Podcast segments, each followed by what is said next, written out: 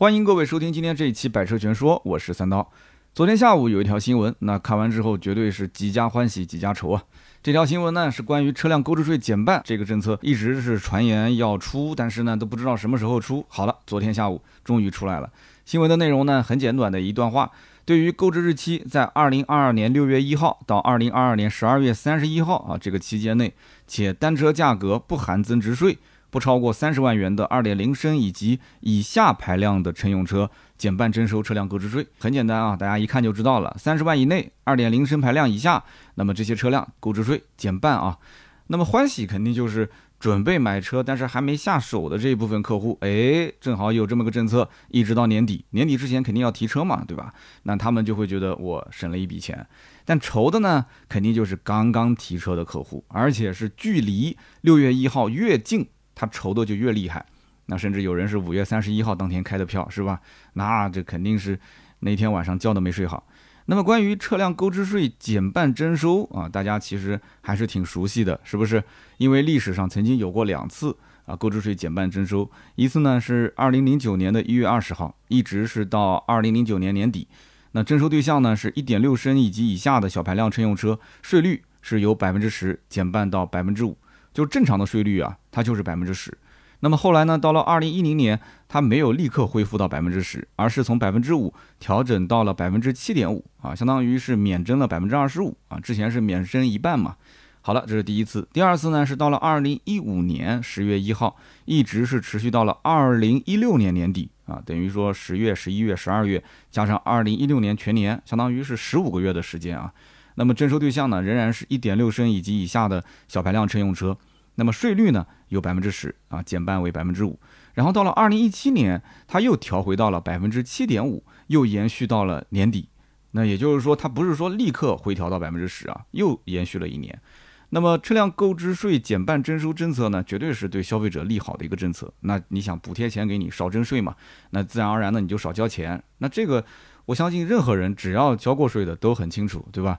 那么短短的一段话，很多人呢有的时候不太理解，就是这里面，比方说啊，什么叫做单车价格不含增值税？那么这个增值税是怎么计算的？嗯，乘用车包含摩托车嘛？啊，这也是这两天问的挺多的。最近买摩托车的人很多，是吧？摩托车呢，据我了解，好像是一百五十 cc 以下是不用交税的，但是以上的话，各地的政策就好像不太一样了啊。那包不包含这个摩托车的税费？那么购置税减半到底能为我们具体省多少钱呢？能不能帮我算一下？还有就是减半政策出台之后啊，车价真的便宜了吗？也就是说，你落地的总价是真的便宜了吗？4S 店难道不会把优惠上调？那么或者把其他的方面，比方说二手车置换的补贴啊，或者是贷款的一些相关的费用啊，进行一些调整，那总价有没有可能更便宜，还是说反而更贵了？那么今年下半年买车还有哪些需要注意的事项？今天这期节目呢，啊，就将给大家一一的做一个解答。那么就在今天啊，我微博上发起了一个投票。那么我问大家，呃，购置税减半政策会让你的购车计划提前吗？那么一共有一千五百七十六人参与，这是我写稿之前啊，现在应该又多了很多。一千五百七十六人参与，其中投会的人有多少呢？三百九十六人，投不会的呢，有一千两百一十二人。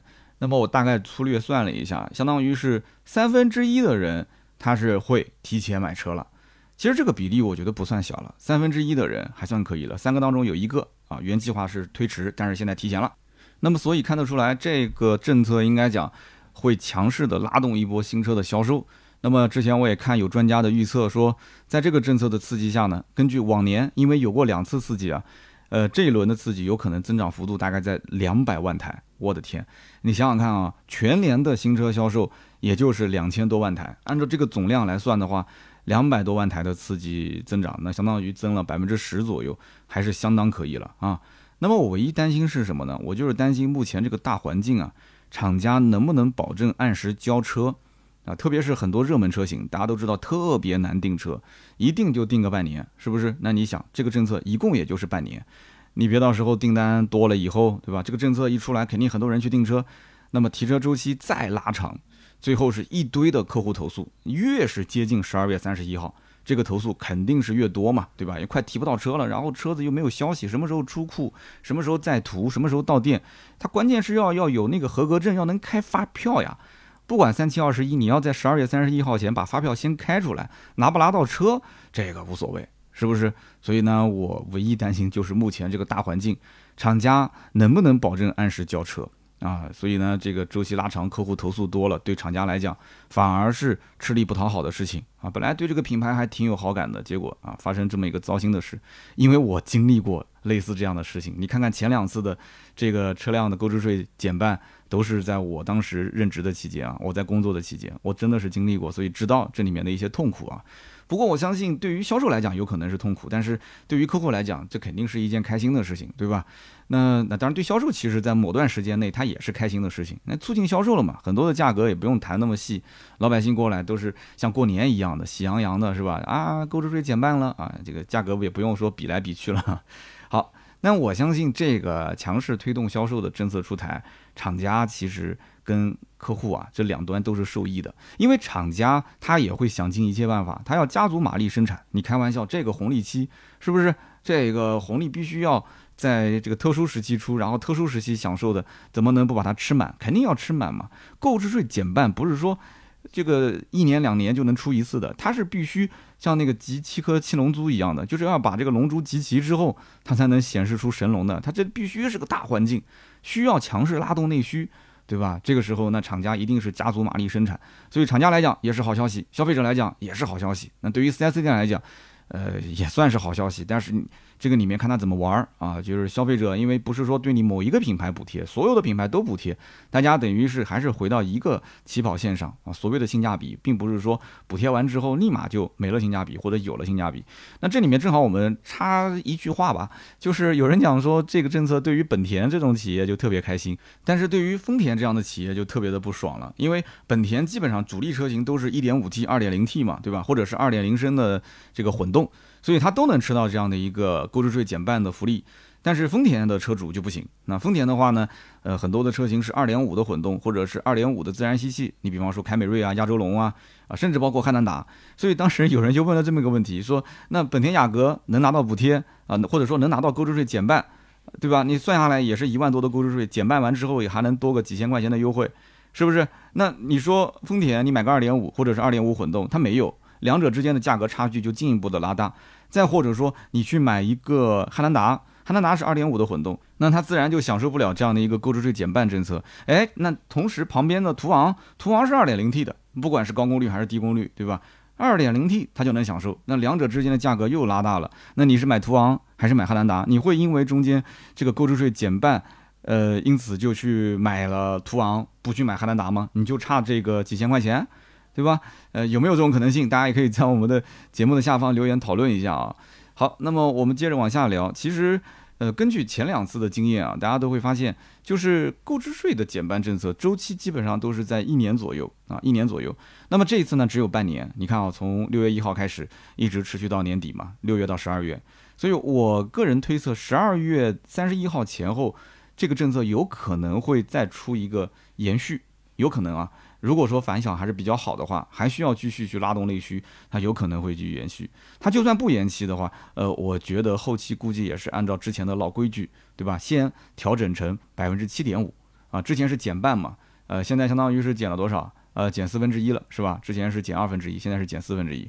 然后这个百分之七点五的政策再延续个半年或者是一年，然后再逐渐恢复到百分之十。那么当然了，这些是我个人按照以往的惯例进行的一个推测。那对于今年年底前，呃，不买车的这些客户，大家可以稍微的参考一下。那实际呢，肯定还是以最终的这个出台政策为准。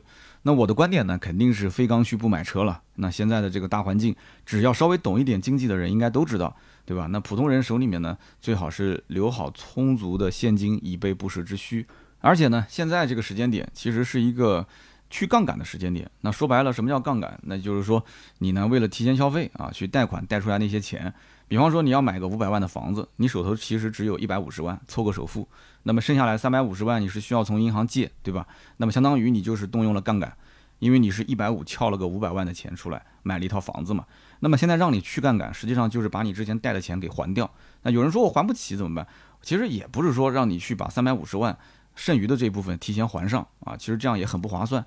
而是说你要自己去衡量，衡量什么呢？就是衡量未来的几年，如果说啊整个的环境不太好，日子不好过，你手头可能出现一些，呃，就是收入方面的断崖式的缩减，那么或者说你出现了一些现金流上的问题啊，就直接断流了啊，就一分钱也进不来，那么你手头的啊，我们讲现金为王，你手头上的这些现金，你还能撑多久？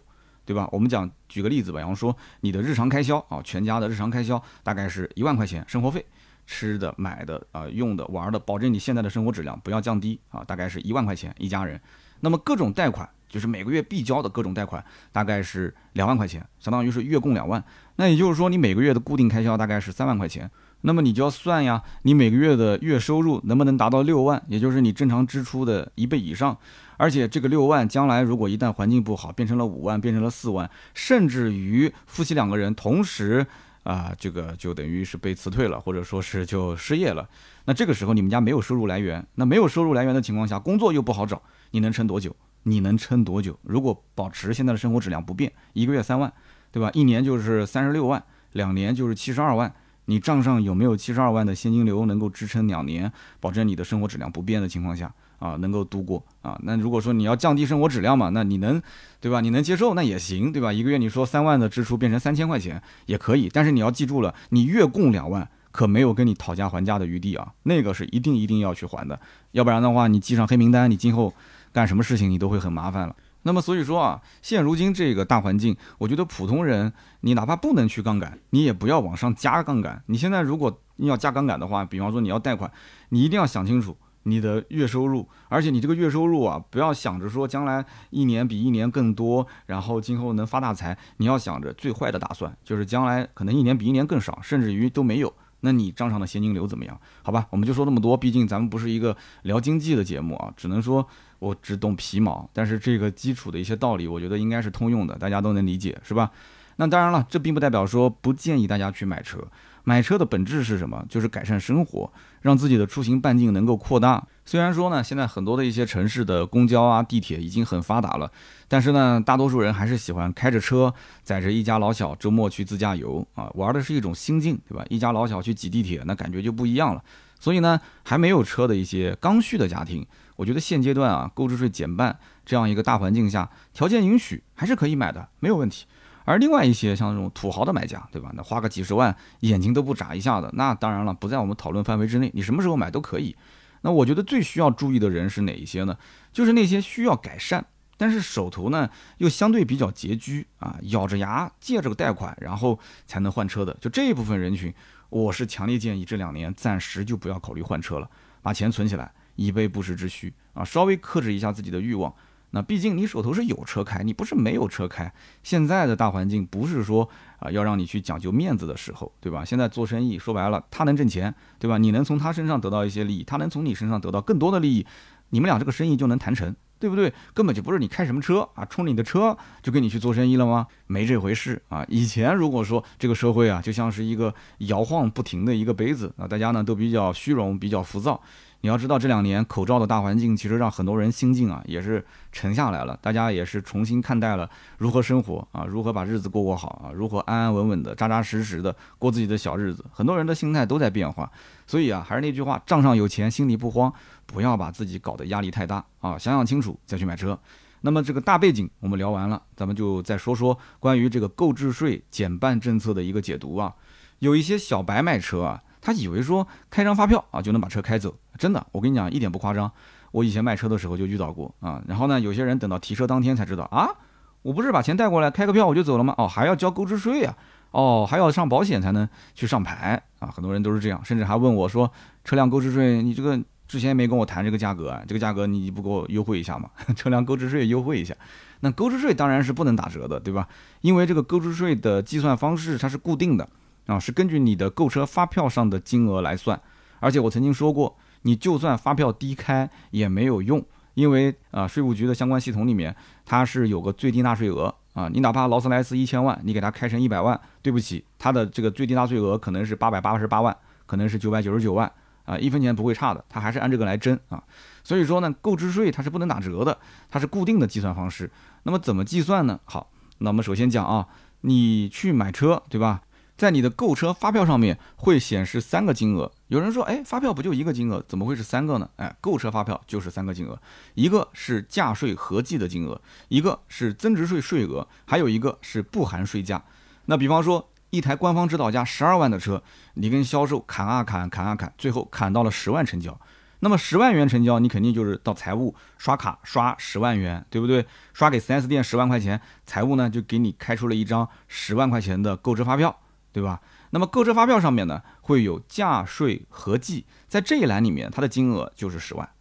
还有一栏呢是增值税，增值税这一栏呢应该显示的是一万一千五百零四点四二元。然后还有一栏叫做不含税价，显示的是。八万八千四百九十五点五八元。如果有人买过十万块钱的车，你可以回家翻一下你的发票啊，显示的金额是不是我刚刚说的这么多？那么用八万八千四百九十五点五八加上一万一千五百零四点四二，正好是等于十万块钱。也就是说，这个十万块钱是含上了增值税。大家注意啊，减半的那个是车辆购置税，不是增值税。你买车刷卡的那一刹那交了十万块钱出去，这里面是包含了百分之十三的增值税。所以一个是八万多，一个是一万多块钱，增值税是怎么算的呢？其实普通人不用去呃思考它的计算方式，你只要知道增值税税率是百分之十三，拿发票出来一看，你就知道了，你这个车子是包含了多少的增值税。那如果你一定要去算，那我告诉你怎么算，它是这样子的啊，十万块钱的一台车除以一点一三，你不要问为什么要除以一点一三，反正你除就可以了，除以一点一三得出来的金额八万八千四百九十五点五八，这个就是不含增值税的一个。价格，那么这个价格其实就是用来计算我们讲车辆购置税的价格，乘一个百分之十就出来了啊。所以讲起来好像有点复杂，是吧？用十万减去八万八千四百九十五点五八，得出来一万一千五百零四点四二啊，这个就是增值税的税额。大部分的人其实不会关心这个，他不会看这个细节。你只要看价税合计这一栏写着十万块钱，你说哦，我给你十万，你发票开了个十万，行了就 OK 了。另外那两行写什么？没有人会去看的，但是这一次啊，购置税减半政策当中规定啊，单车价格不含增值税不超过三十万。注意啊，是不含增值税的单车价格不超三十万。那也就是说，咱们就不能看含增值税那一栏的，就是你刷卡刷进去的钱了。你要看不含税是多少钱，就是刚刚我们说那个十万块钱减掉增值税，不是变成了八万八千多吗？你要看这一栏。那我大概算了一下啊，如果你买一台车，最终砍价砍到了三十三万九千块钱，用三十三万九千块钱除以一点一三，哎，得出来的金额正好是三十万。那也就是说，这个三十万啊，是压着这个购置税减半的一个一个上限，可以这么讲，对吧？上限就是三十万嘛，包含三十万。那么你的购置税就是我们刚刚讲的嘛，你三十三万九除以一点一三，不是不含税的价格。我们刚刚讲的就是单车价格不含增值税是多少？三十万，三十万。那么你再乘一个百分之十，你要交多少购置税呢？百分之十就是交三万。但是现在，哎，现在给你购置税减半啊，不用按照满额征收了，减半就收你一万五，收你一万五，你是不是立省一万五？好，我们就算出来了。这一次这个购置税减半政策啊，单车价格不超三十万，你最多能省多少钱？告诉我答案，最多能省一万五千块钱，好了吧？最多最多能省到一万五千块钱，那所以说为什么我开头讲几家欢喜几家愁呢？大家想一想，这两天提车的客户，如果开票价格接近三十三万九千块钱的，就你刷卡刷进去三十三万九上下，你想想看，你是不是没有拿到这个一万五千块钱的福利？你正常交税交了三万，对吧？那么我就差一天，六月一号我去交税交了一万五，我的天，我们两个人之间。不就少了一个折叠屏手机吗？是吧？你就当买了一个折叠屏手机丢了不就行了吗？那当然了，有人买车价格比较便宜，比方说有人就说他买了一个十万块钱的车，那我刚刚前面也算过了，十万块钱的车，它的这个不含增值税的计税的价格大概在八万八千多，那你交购置税的话，也就交个八千八百多，八千八百五十块钱，如果再减半的话。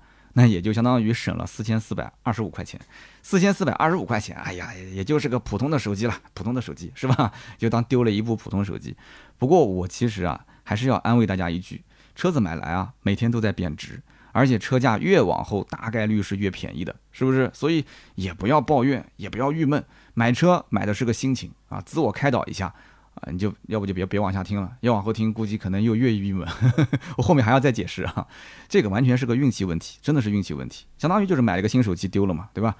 不过呢，从去年到今年，我在节目里面一直呼吁大家，我说非刚需不要买车，很多原因啊，包括车价上涨啊、缺芯片啊、提不到车啊，包括我好几次也提到过，很有可能拉动内需、刺激消费，会有这个购置税方面的变动啊，有可能购置税下调，刺激新车销售嘛。那毕竟现在大环境不好，对吧？你想想看，如果要刺激消费、拉动内需的话，那普通家庭的大额支出除了房子就是车子。你说现在这个整个大环境，就连刚需买房的人都很慎重了，对不对？房住不炒，它不具备这个金融属性了。那么买完新房也好，买完二手房也好啊，两三年、三五年不让你上市交易，是吧？据说长沙当地还出了一个非常有意思的政策，就是你要如果租出去十年啊，去签相关的协议的话，十年啊不允许交易，不允许卖，而且这个租金价格每一年涨多少要提前说好。那么这一套房子呢，可以不计入。你的名下的这个，你有多少套房？就是说你还想再买也可以啊，这一套不计入这个里面。那你觉得大多数的有没有长沙本地的人，你会这么操作吗？你身边有人这么操作吗？但是这个方法很有意思啊，值得学习啊。所以说，真的，你别讲说刚需买房，就是包括改善型的人群，现在买房都非常的谨慎。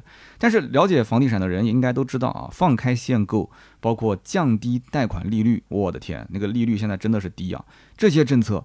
也就是最近这一两个月才开始执行的，啊，所以没想到六月一号，哎，车辆购置税减半政策说来就来，那真的是跟这个房地产的政策前后呼应啊，真的是以迅雷不及掩耳盗铃之势啊出现在了我们面前。那有些朋友还是有疑问啊，比方说政策我倒是知道了减半，但是进口车跟国产车一样吗？进口车也可以享受这个政策吗？甚至还有粉丝是这么问的，说，哎，刀哥，摩托车？能够享受减半的政策吗？哎，你还别说，摩托车也不便宜啊，有的摩托车也要十几万、二十几万，甚至三十几万。那要是收一个这个车辆购置税的话，也不便宜。好，大家注意看啊，公告上面所指的乘用车，是指在设计、制造和技术特性上，主要用于载运乘客以及随身行李或者是临时物品，包括驾驶员座位在内，最多不超过九个座位的汽车。注意啊，最后两个字是汽车。所以说的清清楚楚，大家都不审题的，还要问，对吧？你稍微看清楚一下这里面的公告，其实白纸黑字上面都写了是汽车，所以首先排除摩托车啊，说的清清楚楚，汽车不是机动车啊。他如果说是机动车。哎，那机动车应该就是把这个摩托车就包含在里面了，但它明确指出是汽车。那么其次呢，就是这个公告它没有提及只有国产车可以享受，进口车不可以享受，它没有说这一点。而且你看那个公告下面的第五行，就是第五条上面还写，采用车排量、座位数，按照中华人民共和国机动车整车出厂合格证电子信息或者进口机动车车辆电子信息单。他都写了进口机动车车辆电子信息单，电子信息所载的排量、载客，呃，额定的这个人数确定，以此为准。人家都说了，包含进口了，对吧？所以大家还是要审题呀，要审题，要不然的话，对不对？你问我，我还要再帮你去确认一遍。我说，哎，这应该就是汽车呀。那我你既然问了嘛，我要保证权威性，我还得再看一下，逐字逐字的去研究。好，那节目里面我就告诉你了啊，进口车是可以的，摩托车是不可以的，好吧？那么有一些朋友。可能还是有些不甘心啊，比方说他就是在五月三十一号前后开的票，他没有说能够挨到六月一号去开票，他感觉特别冤枉，就差那么一两天就能省下几千块钱，甚至上万啊！我们讲了最多对吧？能够省到一万五。那么我们粉丝群里面我也看到了，哎，就有五月三十一号开票的车主非常郁闷的跟我讲，说销售呢催他月底能不能帮个忙开个票，完成一下五月份的任务。那毕竟你要如果不开票，对吧？它不能算五月份的业绩。你要知道，销售业绩就是以开发票为准。那么客户当时就有点心软，他觉得说小伙子平时服务也挺不错，今后呢如果再去 4S 店保养维修啊，难免也需要他来帮个忙，打个招呼啊。于是呢就答应了。结果上午发票刚开出来，下午购置税减半的政策就出来了。那这里可能有人要问了，这个发票开出来，它可以作废重新开吗？哎，这个问题问得好。其实，据我所知，五月三十一号当天开票的很多 4S 店看到了这条新闻之后，就出现了，真的是有啊！我跟你讲，很多发票冲红字，做财务的人都知道什么叫发票冲红字啊，也就是开出来的发票作废。那么我知道有些地方，你要是发票作废，还得要写声明，就是说清楚你为什么要作废，要不然的话，你人人都作废的话，那天天这个税务局就围着你转了，是不是？所以说，有的地方要写说明，但有的地方可能没有那么严，但是也不能随便发票冲红字的，财务也不可能给你去这么干啊，是不是？那有没有可能作废，然后转到六月一号重新开票呢？我可以说有，光我知道的就有这种好几起啊，就是一些城市，因为我能看到各地的销售的一些情况啊，我们有粉丝群嘛。但是这种情况毕竟是少数，各种异常开票的行为，我跟你讲，税务包括财政部门，它的后台都有监管的相关系统，他会去管控的，只是他愿不愿意查，想不想查啊，想不要请你去喝个茶 啊，说白了就是这么简单的一个事儿。那么这样操作确实会有法律风险，而且据说啊，据说金税系统一车一票，即便重新开票，系统默认时间还是第一次开票时间。那也就是说，发票时间即使是六月一号，你重新开了嘛，但是系统时间还是前一天。你五月三十一号开过票，那就是开过票了。但是这一点呢，我没有确认是否属实。啊，那么大家呢，如果有见过这么操作的啊，我说的是你的那些朋友们见过这么操作的，你可以评论区留个言，是吧？如果是业内人士，你也可以留个言，没关系的，说说嘛，都是别人的事情，不是你的，我知道。那么据我了解，其实，据我了解啊，其实不是这样的，购置税的减免政策是以发票的日期为准。啊，只不过说他给不给你重新开的问题啊，他是以发票的日期为准，而且我最近看到了一张图，不知道是真是假，说这个报税的这个系统啊，已经是出现了这个登不上去的状态了。你想重新报，你也报不了，也登不上去了。我也不知道是具体发生了什么啊，如果有业内人士也可以解释一下啊。那么 4S 店帮客户重新开票，他要风险自担，而且风险很大，对吧？那么客户实际是受益的，但是 4S 店它实际上没有任何收益啊。他还要去担这个风险，他凭什么给你去重新开发票呢？他完全就没有这个动力去做这件事情啊！除非啊，除非这个 4S 店当时是销售啊或者经理啊总监啊求着客户，哎帮帮忙啊冲业绩，就差你这一台车了。他是强烈建议你五月三十一号开票，可是你也表现出了非常的不情愿，你要在六月份开票，呃，结果说。他就是反正半推半就的，就让你把这个票给开了。哎，这个时候你可能跟他谈一谈，你的利益受损了，而且是在你强烈建议的情况下，我利益受损了，有可能啊，有可能不一定说一定要把这个发票重开，有可能他会给你在其他方面做一些赔偿。但是大前提你刚刚听到了吧？我不要开，你偏要开，结果你帮我给开了，开了票了啊。那么开了票之后，我利益受损了，你可以去跟他谈。但是你就天天催着他，能不能早点提车？能不能早点提车？我要开票，我要开票，我要赶着，我要回家。我六月一号我要我要出差，我五月三十一号我一定要提车。你是铁着个脸让他开票的，你现在开了票之后，你又说，哎，你当时为什么不让我六月一号开啊？怎么怎么怎么的？他也不知道啊，谁知道会有这样一个政策呢？你让他重新开发票，那他一定不会让你开的，对不对？而且这种事情，不管是重新开票，还是说车主已经提了车了，然后再额外给补偿，这种补偿。这种重新开票都得从销售经理到总经理、财务总监这一个系列上的这个主管人员都要是全部签字确认、签字画押，财务才敢这么干。要不然的话，一旦要是被查处，我跟你讲，4S 店要面临什么？就是税务局追缴差额、行政罚款，甚至这个企业的信用评级要降低。那企业评级降低，今后在银行里面，比方说三方融资啊、银行贷款啊，它都会受限。利息也会上调，因为你信用不好，利息上调，绝对是得不偿失的一个操作。所以呢，理论上讲可行，但是实际操作起来几乎实现不了。所以呢，就开了就开了，也不要多想了，好吗？那么现如今你回头找 4S 店理论的客户。啊，店里面也有统一的话术，真的。我这两天看到群里面很多截图，特别有意思。因为我这里有全国 4S 店销售群啊。那么大家其实，如果你是 4S 店的销售，你在听我的节目，你也可以联系盾牌，盾牌的微信是四六四幺五二五四，你可以找他进入我们的啊全国的汽车销售群，非常的热闹啊。但凡出现一些什么风吹草动，在我们的群里面都会有聊天啊，都会有沟通，大家一起抱团取暖啊。那么，据我了解，现在全国 4S 店也是统一口径啊，不可以重新开票，不要想了，这条路直接给你堵死，不要想，不能重新开票了。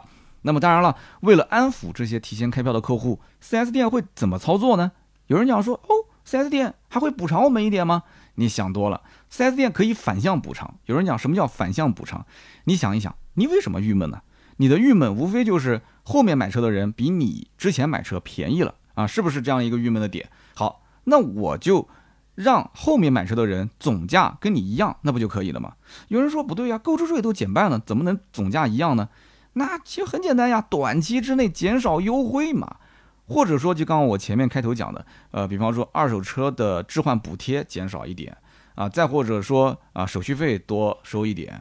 或者呢，其他的赠送少一点，然后费用多收一点，那不就拉平了吗？没多少钱的，十万块钱就差个几千，三十多万的车子也就差个一万五，对不对？所以说现阶段大家去 4S 店看车，你会发现，哎，购置税虽然说减半了，但是优惠反而是变少了。为什么会这样操作？那很多人对吧，特别兴奋的就冲着购置税减少跑过去问价格。那之前如果你问过价格的，你现在发现总价算下来绕了一圈没便宜，你是不是会心里很不爽？我告诉你，你不要不爽，这个操作手法就是给那些已经提车，而且是刚刚开票提车的老客户看的。包括现阶段，你会发现厂家是不是在做很多的活动啊？就是为了蹭这个购置税减半的热度。网上现在你看曝光量特别大，那么大肆宣传什么呢？零购置税，就是说，哎，国家给你减半了，好，我厂家再给你把另外一半给补上，你就不用交购置税了。然后零利息贷款，不要利息了。然后零保险，对吧？保险我也赠送给你，还有零保养，甚至是零延保，什么意思呢？就是保养我也是送给你了，今后不要钱。然后延长质保，原来三年我给你增到五年，我也不收你钱。其实不就等于是包牌价嘛？就是这些促销的政策一个接一个，哎，这个是个好事，这个是个好事，但是仅仅是看上去很美好。我跟你这么讲，厂家补的越多，经销商优惠收的越狠。就是现在这一段时间，他经销商店里面一定要保持总价的稳定，要不然前面过来吵啊闹的老客户实在是太多了。他至少至少要挺两个星期，要把这一波老客户先安抚下来啊。十五二十天之后，这些老客户觉得说也不来了啊，就投诉的也不多了，也知道发票不能重开了。然后问了一下价格，发现跟之前其实落地总价也差不多。过了这一阵风，这一阵风过了之后。4S 店就会开始加足马力，把价格再回调到之前的标准，然后再享受购置税减半的政策。所以大家懂了吧？懂了吧？你想想看，同城这么多家店竞争，怎么可能不降价呢？现在统一回调价格，其实你想，4S 店都是开了很多年，都老狐狸了。我在 4S 店待那么久，我太了解了，就是为了安抚的，就是为了安抚老客户的。同城多店竞争，不可能不降价。今后。厂家购置税减半的这个大背景啊，又加足马力生产，他怎么可能不给经销商压库存呢？那么经销商只要有了库存，有了压力之后，他怎么可能不优惠呢？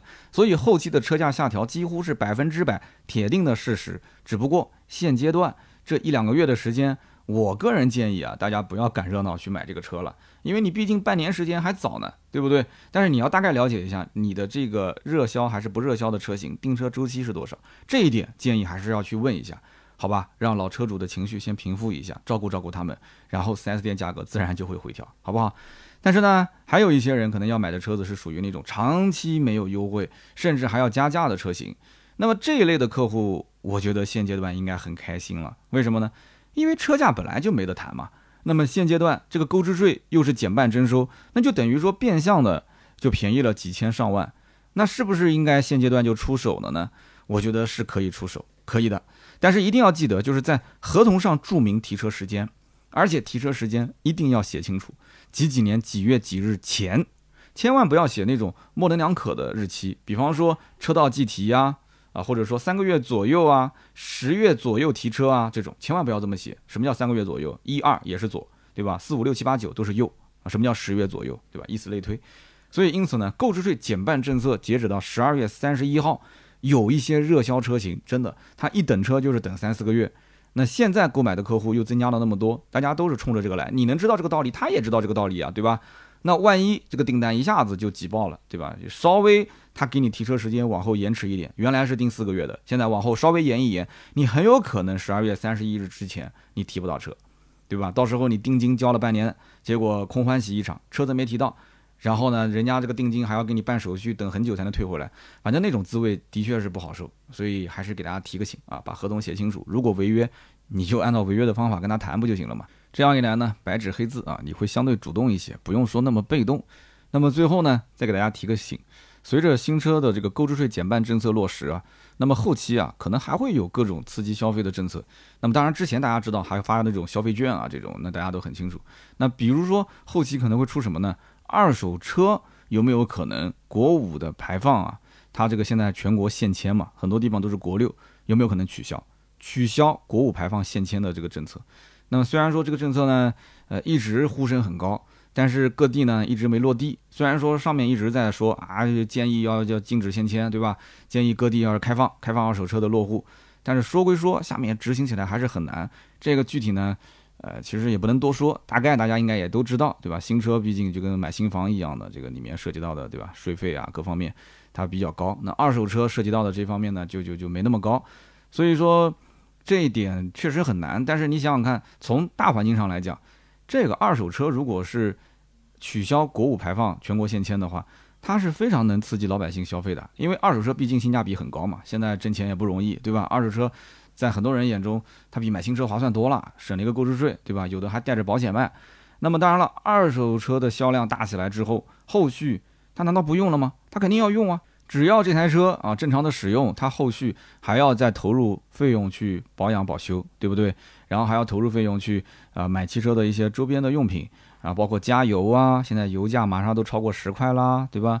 包括买保险啊、贷款啊、自驾游啊等等等等，那这些都是可以促进消费的，对不对？现在讲内循环拉动消费，所以从长远来看啊，只要是能刺激大家能花出去十万或者说大几万、几十万。这个我觉得都是非常有帮助的一个政策，所以我在想后期啊，如果新车的刺激这一轮还没达到预期，或者说它可能需要再继续拉动呃国内的这个大家的消费的话，很有可能二手车的这个限迁也会放开。那么二手车一旦要是把限迁放开，那反过来可能也会影响到一些新车的销售。那你想啊，如果这个盘子就那么大，对吧？那买二手车的人本来一开始准备买新车的，新车也可以啊购置税减半，但是现在买二手车国五。它又不限制落户了，我去外地买，我看看那些某音平台上面刷一刷，我发现哎这边便宜，那边更便宜，两边问一问，我都不用去到店里面看，我就在网上刷刷就可以了。现在都是第三方去帮你做担保，很多的二手车商都要花一些钱做第三方认证嘛。那么如果出了事情的话，第三方直接相当于是保险。他把这个车回购回来啊，如果是水泡车或者说是火烧车或者大事故车，他检查看走眼了，哎，真的这个第三方其实挺好用的，对吧？那么这样一来的话，你又可以在全国各地买，大板车司机给你拖过来，很简单啊。其实买车真的就跟网络购物一样，没那么复杂，但前提是诚信啊。一定是一个诚信度非常高的商家，而且像这种在网上啊，比方说通过直播、通过短视频啊，在二手车的这个内容里面，哎，已经积累了很多的粉丝。但是受制于外地的客户，他不能在你这里去买到国五的车，他落不了户。哎，那这个政策一旦要落实下来的话，我的天，那你看全国各地的这个二手车商做直播带货的那更多，那那些拍视频的人就更多。所以呢，之前我也说过嘛，自己的二手车行也在做啊，二手车的直播带货，包括二手车行的这个一口价的销售模式，我还有一些疑虑。但是现在来看的话，早先做起来的，其实对于后期像有这种政策，如果再扶持一把，那绝对是。强大的一个助推啊，所以我个人也是比较看好这个政策的落地啊。那么大家也是拭目以待，对吧？当然了，二手车的这个国五的限迁一旦要是出台的话，那也就意味着大家可以全国比价，那么二手车的价格会相对来讲更加透明一些，甚至可能会回落一些。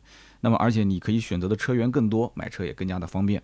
所以呢，今天这期节目啊，总结来讲啊，总结来讲就是车辆购置税减半征收，绝对是一个利于消费者的好政策，因为你省钱了嘛，看得见的省钱，是吧？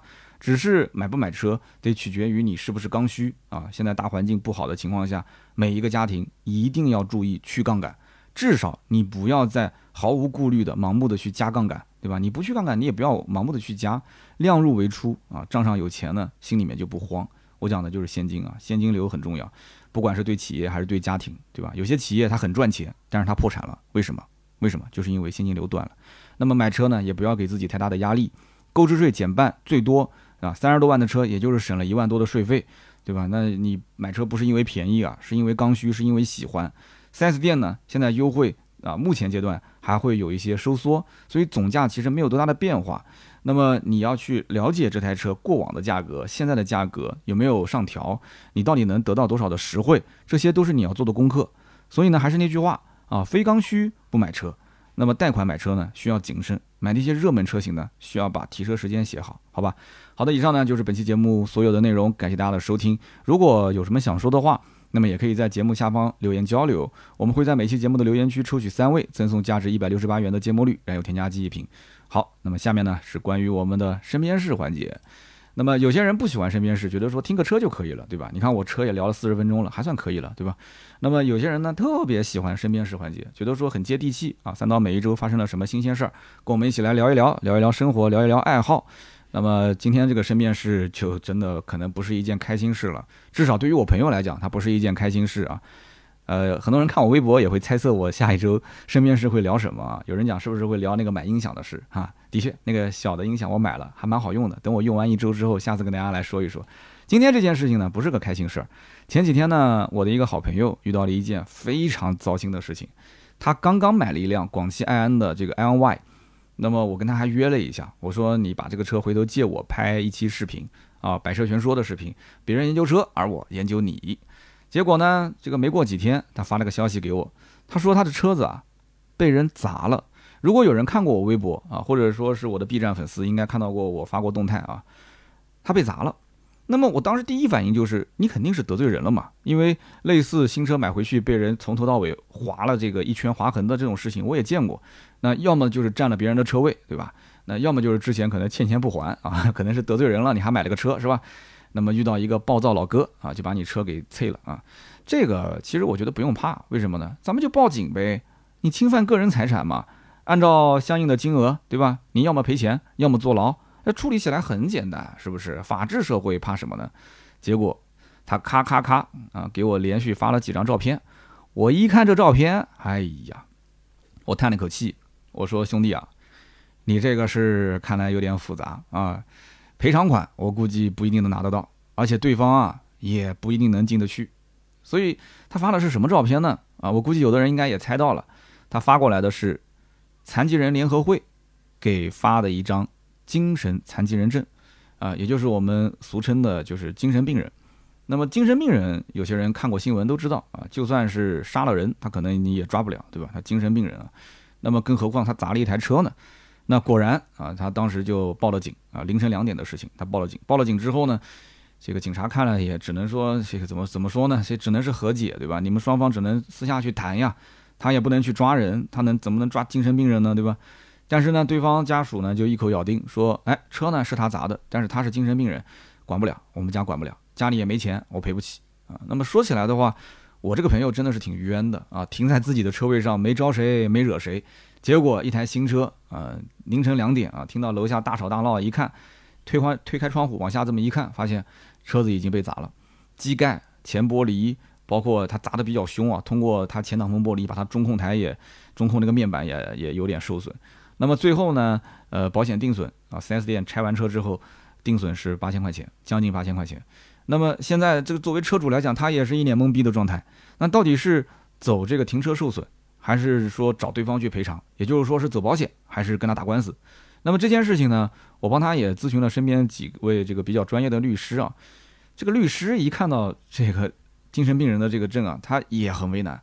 他说这种事情真的，他也是一直摇头，哎，叹气，说这个谁遇到了，只能说是自认倒霉，那怎么办呢？说这种事情，还是建议走保险理赔，就是让自己的这个财产损失尽量降到最低，然后剩下来再考虑说。呃，怎么样跟他去，怎么跟他去追偿的这个问题，而且你可以让保险公司追偿嘛。虽然说保险追偿也是让你先垫付，然后他帮着去追，追不回来的话，那追不回来也就追不回来了，对吧？那追回来就再说。那么后来呢，还有一位这个平时就是在社区当民警的我们一个粉丝也发私信跟我讲，他说这种事情他曾经也处理过。如果对方是第一次犯事儿，又是精神病人，对吧？那真的你很难让对方去进行赔付。但如果说对方他是精神病人，又有危害他人身体健康或者是财产安全的行为，你可以要求公安或者是社区把他强制送到精神病院接受免费治疗。那么直到这个医院啊，他出具了相关说明啊，相关证明说他已经基本康复了，那才能出院。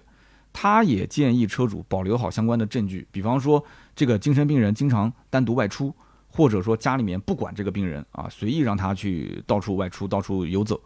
你保留这样的一些证据，那么如果说再次发生这样的事件的话，你可以发现之后就报警啊，或者说他再给人造成财产损失或者人身伤害的话，你可以直接起诉家属。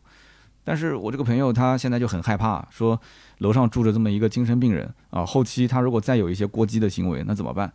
住在这栋楼里面，所以我我在想，确实设身处地的想一想，是有点心慌啊。特别包括你看家里面要是有孩子的话，那我更慌，对吧？我肯定不敢让他一个人在外面在小区里面玩嘛。所以我我也在思考一个问题：，就下次买房的话，那还得要去打探打探这个跟周围的邻居问一问，就居住的环境啊，对吧？有没有住着这样的一类的邻居啊？所以这个事情也想听一听大家的想法啊。就这件事情你怎么看啊？你怎么看？好的，那么这个是关于身边事的环节。下面呢是关于我们上期节目的留言互动。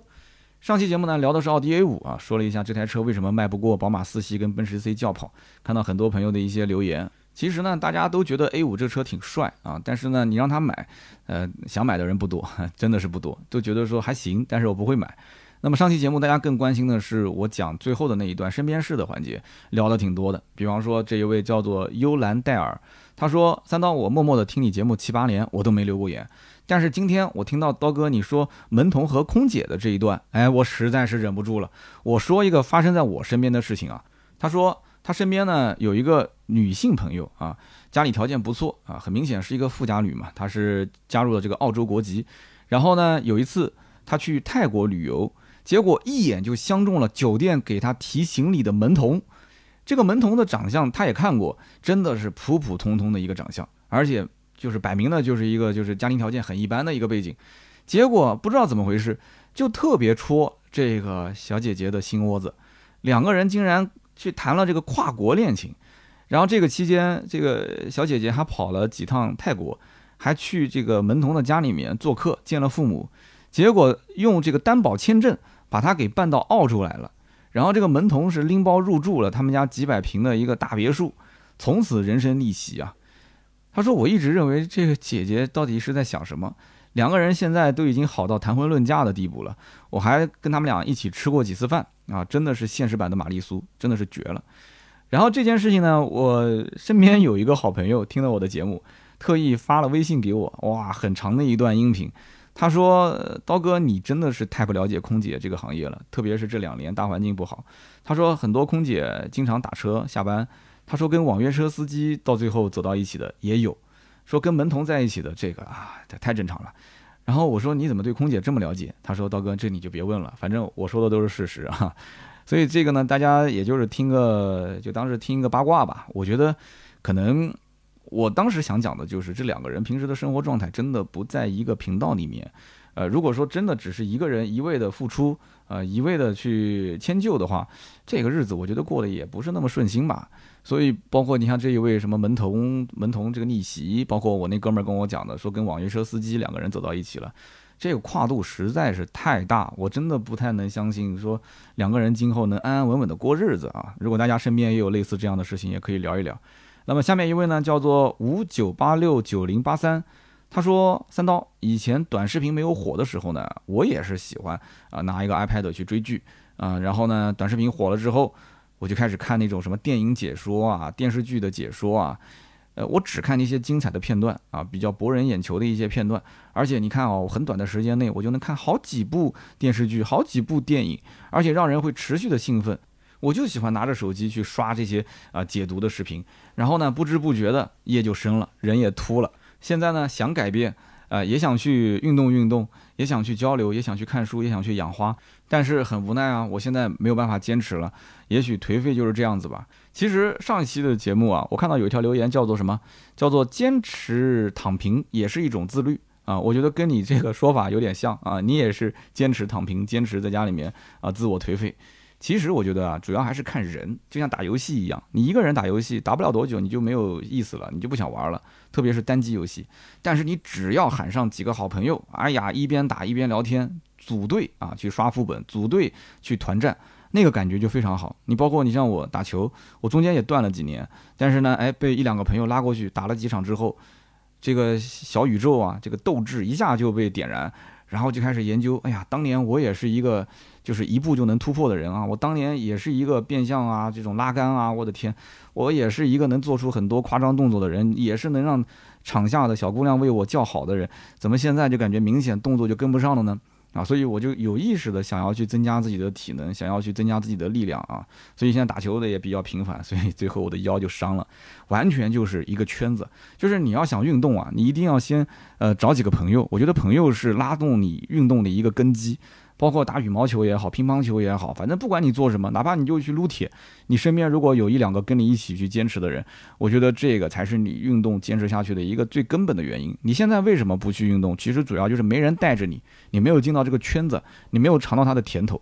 其实包括我改变我的作息也是一样的，我尝到这个甜头了，我知道了晚上十点钟去睡觉，十一点钟入睡，十一二点，哪怕就是十二点入睡，我早上七八点起床，六七点起床，我能把上午的这个很长的一段时间充分利用上，而且整个人的精气神状态，呃，眼神包括皮肤啊，它都会有一些变化。那你得到这样的一个好处，得到这样一个利益之后，你就会持续的去追逐它，你就会继续的让自己去保持这一种状态。有的时候真的，你适当的去尝试改变一下，好不好？可以尝试。包括我们的听友当中，我相信肯定也有像我之前这种作息，包括像他这样天天躺着刷剧的人，对吧？我建议大家一起啊，呃，给自己一个好的身体状态。真的，好日子还是挺长久的。大家今后你不想对吧？活得长远一点，保证一个比较高质量的晚年嘛？啊，好，那么我们再看下一位听友，下一位听友 ID 叫做飞龙零六零八。他说：“三刀这几期的音频节目，我都是在凌晨两点左右开始听的。为什么这么晚才听呢？啊，简单的说，我的坐标在北京啊。大家都知道，北京最近啊，这个相关的任务比较重。那么作为一线的人员，我现在的工作呢，就是啊，穿着一身白色的衣服，大家都懂的啊。那么一天工作之后呢，我得要到集中居住点去洗澡、洗衣服。那么这一系列的工序完成之后，基本上已经到凌晨了。”那么前面我铺垫了这么久，其实我想说的是，我的那台车就是 A 五。那么这个 A 五呢，停在我们家的停车场已经是一个多月没有启动了。那我是打算呢，这一次的啊防控结束之后呢，我想把这台车卖掉，因为这个车啊，我感觉空间太小，而且呢，看一看其他没有这个口罩环境的城市，就一派人间烟火的景象，我非常的羡慕。我现在也是在重新思考啊，就是生活的意义。说我也是期待早日回到正常的一个生活轨道，然后呢，我去买一辆更加的实用的车，更加的能照顾家庭的车，来去好好的生活。所以你看，真的现在的这些大环境的变化，真的让很多人的心境出现了变化。你看这样的一位 A 五的车主，他说了啊，等这一阵子过去之后，他会把这个车卖掉，然后换一辆更加照顾家庭的车，也去享受一下人间烟火的感觉，是不是？A 五是不食人间烟火，是吧？哎，怎么说呢？祝一切安好吧。困难总是会过去的。其实经历了这些，我们才能知道哪些东西是我们身边最珍贵的。好的，那么以上就是本期节目所有的内容，感谢大家的收听啊。那么也欢迎大家关注我们其他平台的一些更多的原创啊，比方说我们的公众号“百车全说”，或者是我的抖音号“三刀砍车”，还有我的微博“百车全说三刀”，以及哔哩哔哩“百车全说”。那么我们每周呢也会有一期小试牛刀。我们本一周的这个小试牛刀的直播是周四的晚上六点到七点。那我邀请的这一个兄弟呢也是大有来头啊，他把他广州的。啊，房子啊，工作啊，辞掉房子卖掉，然后回到了福建的老家，做了一个乡村的呃这个独立 IP 的一个导演啊，他是一个独立导演，然后呢就是把他乡村的生活记录下来，而且他还上过央视啊，给央视也拍过一个纪录片，很厉害，然后也得了很多的奖，最近过得也不错，所以呢我把他请过来，想跟他聊一下，从城市离开回到了乡村。他的这个生活有哪些改变啊？包括小孩的教育啊，还有包括医疗啊，包括出行的方便啊，周围的人际交际啊，对不对？很有意思的一个人。我相信现在很多人也是想离开大城市，回到乡村，是吧？那么听一听他，他应该是二零一七年就回去了，应该差不多也有四五年的时间了。听听他的一些故事。那么大家记住了啊，直播的时间是在六月二号，也就是星期四的晚上六点到七点。你点击我百车全说的这个头像，会看到另外一张专辑，叫做《小试牛刀》。你点击关注啊，或者是订阅，那么到时候直播会有提醒，六点到七点啊。盾牌在朋友圈跟群里面也会通知大家，希望大家可以过来一起互动，一起来听一听他的故事。好的，今天这期节目呢就到这里，我们周六接着聊，拜拜。